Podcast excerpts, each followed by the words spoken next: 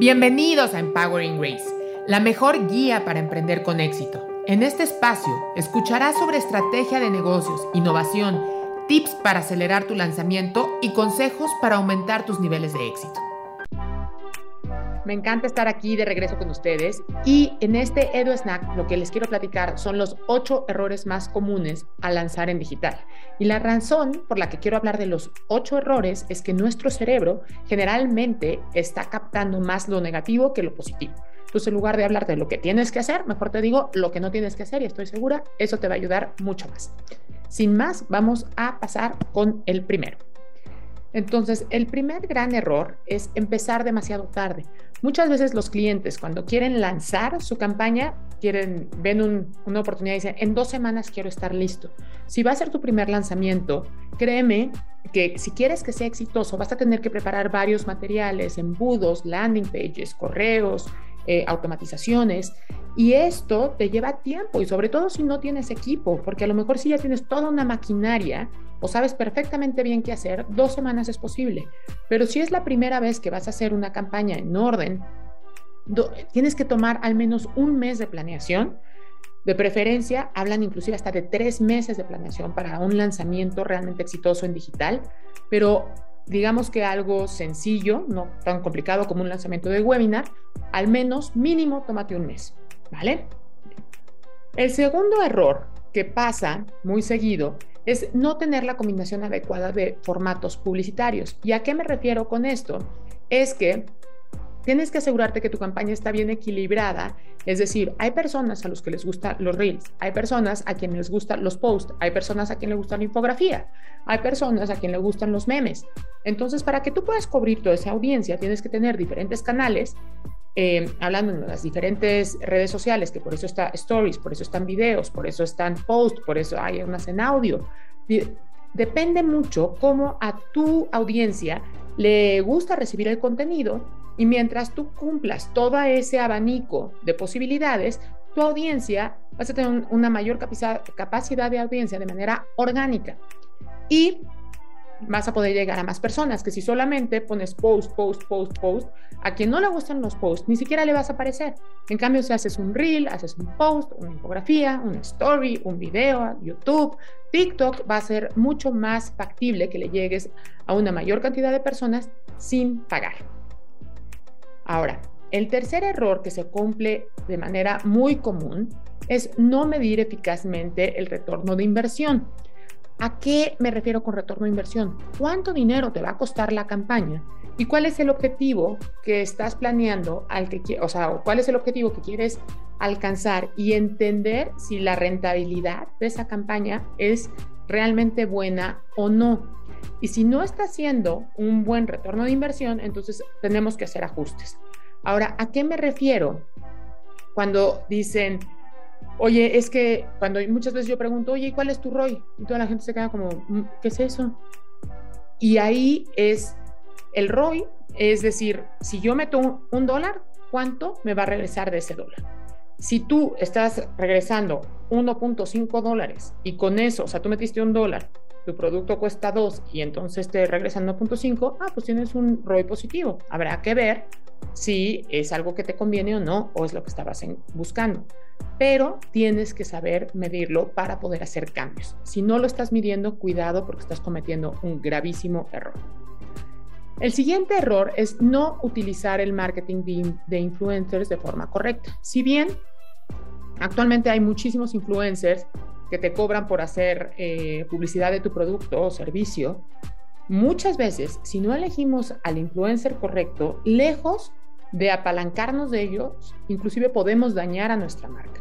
Entonces tenemos que tener mucho cuidado a qué influencers vamos a escoger y de la misma manera, aunque es algo súper beneficioso para nuestras marcas, saber si es realmente necesario. Entonces, sí hay que usarlos, por supuesto, eh, pero tienes que entender muy bien a tu nicho, a qué, quién es el influencer que tu nicho está escuchando para que puedas hacer un intercambio o bien contratarlo para que promueva tu producto o servicio. Solamente ten cuidado, como te dije, de que sea relevante para tu marca, porque si yo contrato, y yo estoy hablando de educación y contrato a alguien de lifestyle, ¿realmente me va a servir?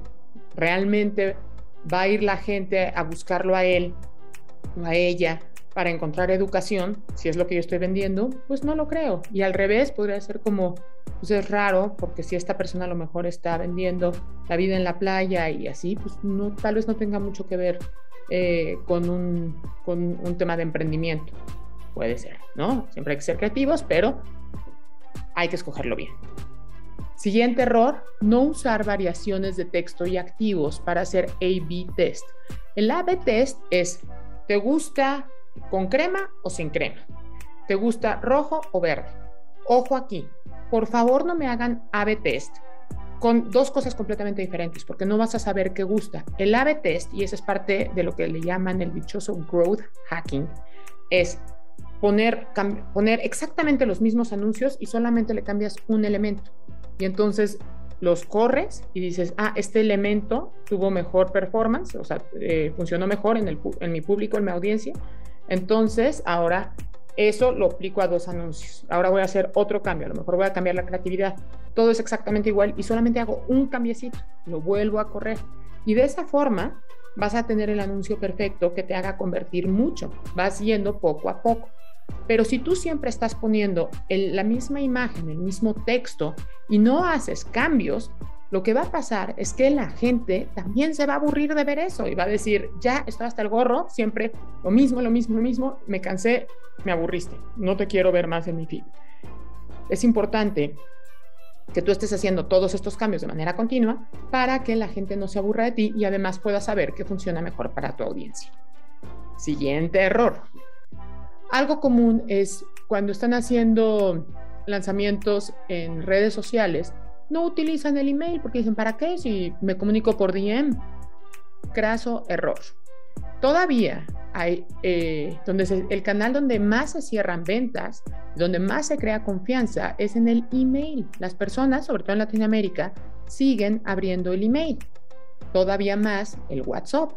Pero esa conexión directa donde tú estás dando información relevante, sin aturdirlos tampoco, pero que ellos en tus correos siempre digan, ah, esto siempre me manda algo interesante, me manda contenido de valor. Si tú nada más le estás mandando correos con, cómprame, cómprame, cómprame, cómprame, cómprame, decir enough y te van a hacer unsubscribe. En cambio, o, desinscribirse de tu lista de correos electrónicos. En cambio, si tú estás mandando en el momento adecuado información relevante, decir, ah, qué interesante, me gusta recibir sus newsletters, me sirven eh, recibir esos emails. Y eso crea confianza. Entonces, el no utilizarlo es un gran, gran error.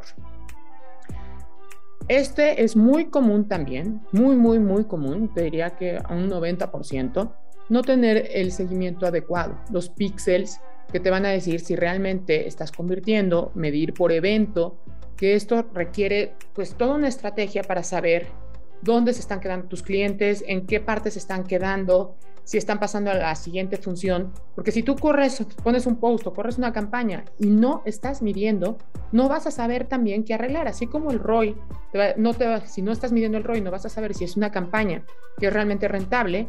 Si tú no configuras el seguimiento adecuado, tampoco vas a poder saber dónde están los errores que tienes que arreglar. Entonces es muy importante que también todos los píxeles, todos los eventos los configures muy bien.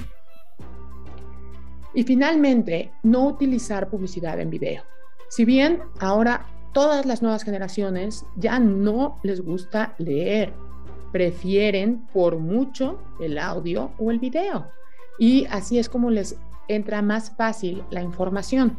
Y inclusive está demostrado que la publicidad en, video aumenta las conversiones hasta en un 80%, lo cual pues hay que aprovechar este formato con videos que realmente conviertan, que sean profesionales, que se vean bien, que lleven bien tu mensaje para que la gente tenga más engagement con tu marca.